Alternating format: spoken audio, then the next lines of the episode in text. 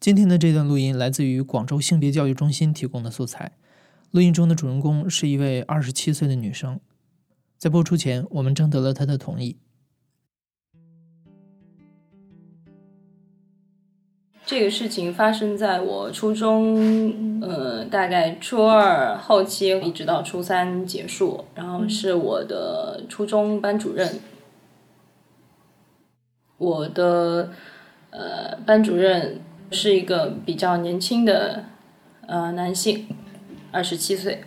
嗯，我当时是我的那个老师说好那个。呃，你们留校的学生，就是周末不回家的学生，可以到我家来看电影。就是老师也是就刚毕业的学生，所以也是住的教师宿舍。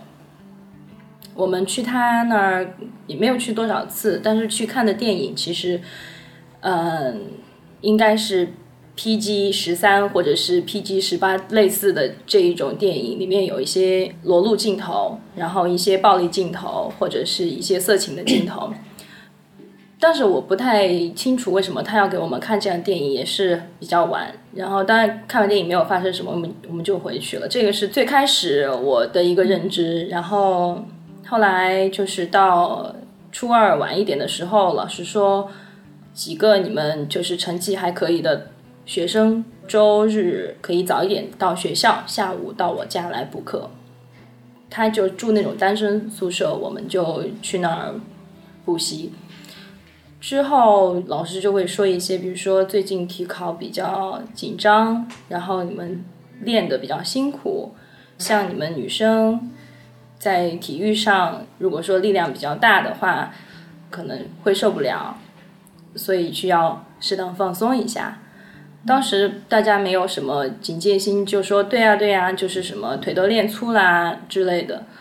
呃，这个时候老师就会把手放在女生的腿上，说：“呃，是吗？来，我摸摸看。”最先可能是隔着衣服的这样的，之后呃，他会让一些男生先走，然后女生留下来。他会。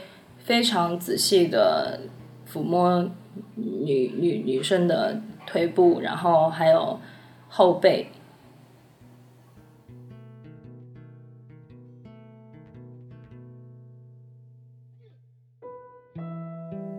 最先开始，我以为他只是作为老师的那一种，说是你这里要放松啊，怎么样？后来我是有一次意识到，就是那次。我没有其他同伴，只有我一个人。他就是，呃，摸了我的大腿和我的后背，而且是手伸到我的校服里面。摸完之后跟我说了一句话，说：“老师有时候关心你的就是的事情，这些就不用告诉你妈妈了。”这是每周都会去补课，所以每周都会发生。或多或少的，可能好几次一两个月之后，女生之间就会觉得有一点奇怪。然后我那个时候也听说过性骚扰这个词，所以我觉得这个应该算是性骚扰了。后来我们很明确的很不喜欢这样的呃行为。我知道对我自己很严重的一次是，他，嗯，正好也是只让我一个人留下，然后他从我的后背一直摸到了我的胸部，然后他摸到之后马上把手收收回去，他说了一句：“哎呀，你都发育了。”然后我我当时很害怕，我就。就是收着东西，我就说我要走了，我就跑了。之后我其实跟我一起去补课被这样摸的女生，就还有另外一个是我室友。她之前跟我说，他有周末跟这个老师单独出去，可能这老大家去买东西之类的。他大概跟我说过，他在公交车上老师有把手伸到他的裙子下面，所以对我来说，这个是更加严重的事情，因为他是暴露在公共场合之下。我有埋怨过他说你为什么不制止还是怎么样，但其实对我来说，我也没有办法阻止这个事情。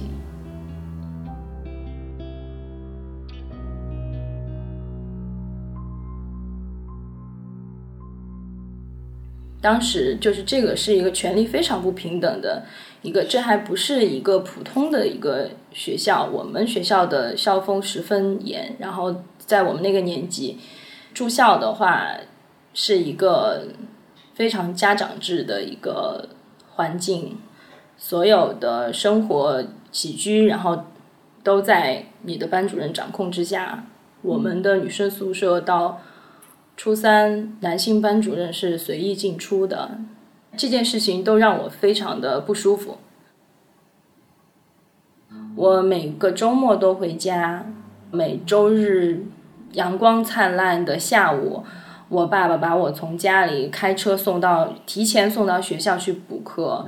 就那一段路，其实因为我跟我爸爸关系特别好，所以应该是很享受的一段。但是我那一段就是。非常黑暗，就你觉得车外都是阳光灿烂，都是金色的，但是你的内心特别的黑暗，然后特别的恐惧。你你不知道今天去那个幽暗的小屋里又会发生什么事情。我和我室友从这个事情开始，一直持续一整年，我们。经常就是做噩梦，梦到这个老师在校园里追着我们，就是在夜里追追着我们跑。我知道的加我可能有四五个，就是我不知道的就不知道。但因为我们班人特别少，就是三十几个人，所以女生也就十几个人，嗯。我觉得在学校里面发生这种事情的概率其实挺大的，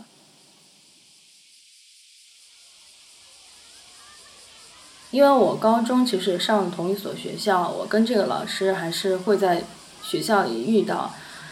对我，我最后一次被他骚扰，其实我已经考完试了，我成绩还不错，然后我又回学校去，去相当于把高中的钱给交了。是我妈妈陪我去的，呃，因为我妈妈不知道这些事情。当时我老师说了一句，说我那个还有一些毕业证需要你帮忙整理一下，然后毕业证在家里，就在教室宿舍，你能陪我过去一下吗？然后当时我很绝望的听到我妈在办公室说了一句：“你快去帮老师的忙。”我在这等你的时候，我就整个人就是特别崩溃，但是我还是只有去。我，我就说这次我肯定不能怂。之前我也跟我的室友说说，不能再让他继续这个样子。就我当时我觉得，反正我已经考完了，我已经不是你学生，你也不能伤害怎么样伤害我了。然后我跟他去，宿舍是在五楼。然后没有电梯，所以我们走路上去。我当时没有穿校服，穿了个 T 恤和一条短裙。我记得他以前跟我说过，就是假装出于关心说：“你知道女孩子如果穿裙子的话，走楼梯不要走扶梯那边。”他说：“因为有流氓会从下面看你的那个裙底。”就就这就是他平常跟我的聊天，所以就已经很诡异了。就是那天特别热，然后走到他那个教师宿舍的那个楼梯里就非常凉快。他跟我说：“我要在下面取点东西，先上去。”我就先往上走，可能走到半层的时候，他开始往上走。我是贴着墙走的，我看到他。贴着那个扶手的那一边，然后往上看，他一直跟我有这么半楼的差距，就可以刚好看到我。我完全知道他在想什么，所以我很快就是贴着墙跑到了他那个寝室的那一楼，然后进去之后，嗯，他说你要把这些照片都贴到这个每个同学的毕业证上面，然后他就把毕业证和照片都扔到了地上，所以我只能蹲在地上粘。我在粘的时候，他也蹲在我旁边，然后就开始摸我的小腿和大腿。我粘的很快，然后一边粘我一边退，所以那一次我觉得是，呃，不不怂的一次，因为我快粘完的时候，他把手。搭在我的腿上，好像正要说一些话的时候，我就很用力的打了他的手，然后把他推开。我说：“你不要碰我。”然后我收东西，我就冲下去走了。嗯，这是我最后一次的经历，我觉得会让我少难过一些。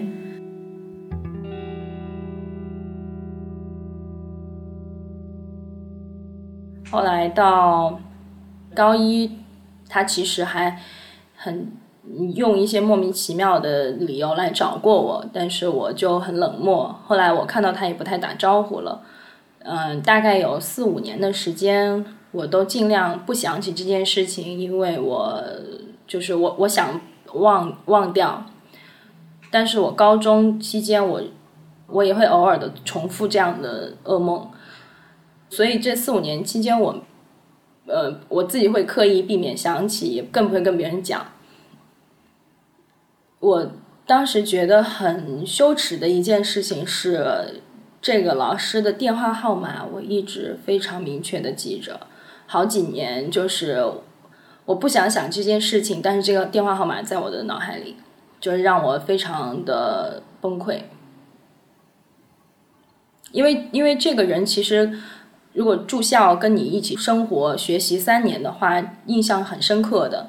我花了很长时间，就是现在反正终于想不起了，我也不知道什么时候忘的。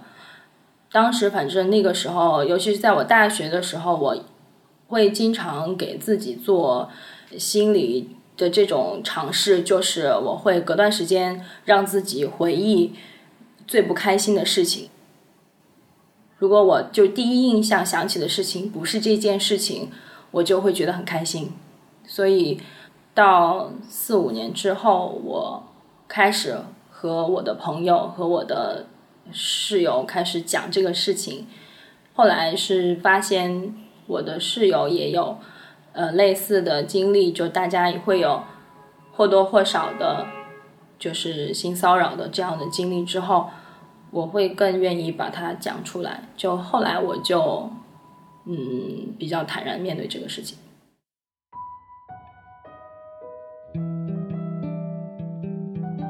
对于我对他的印象来看，他是一个，其实是一个很胆小的人，所以说，他，他很怕学生去告他。或者说他在做一些很比较出格的事情，所以我觉得，嗯，用我现在的想法来讲，当时我只要稍微勇敢一点，就把他打倒了，因为他每次就是抚摸你的时候，摸到什么地方一下就适可而止，就他一下就手就伸伸回来，然后他就会让你走。他也是在试探一个人的底线，就所有学生的底线。可能对于我，他到一定程度；对于其他的女生，如果说你你再顺从一点，他会更进一步。但是对于这样的人来说，我觉得他们的胆子都很小。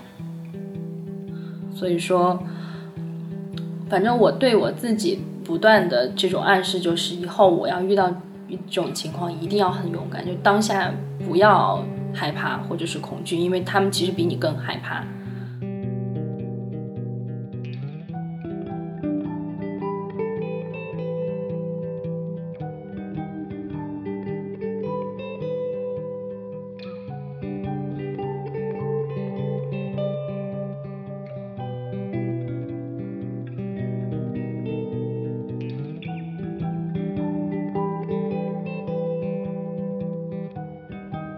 你现在正在收听的是《亲历者自述》的声音节目故事 FM，我是主播艾哲。本期节目由韦婷婷制作，声音设计彭涵。这段录音来自于广州性别教育中心正在拍摄的一部预防性骚扰的纪录片。如果你也曾经有过被性骚扰的经历，如果你也愿意站出来发声的话，欢迎给我们的微信后台发消息，或者可以通过点击阅读原文直接联系广州性别教育中心。就像本期故事的主人公一样，你如果勇敢，就会发现，其实施害者比你更害怕。感谢你的收听，咱们下期再见。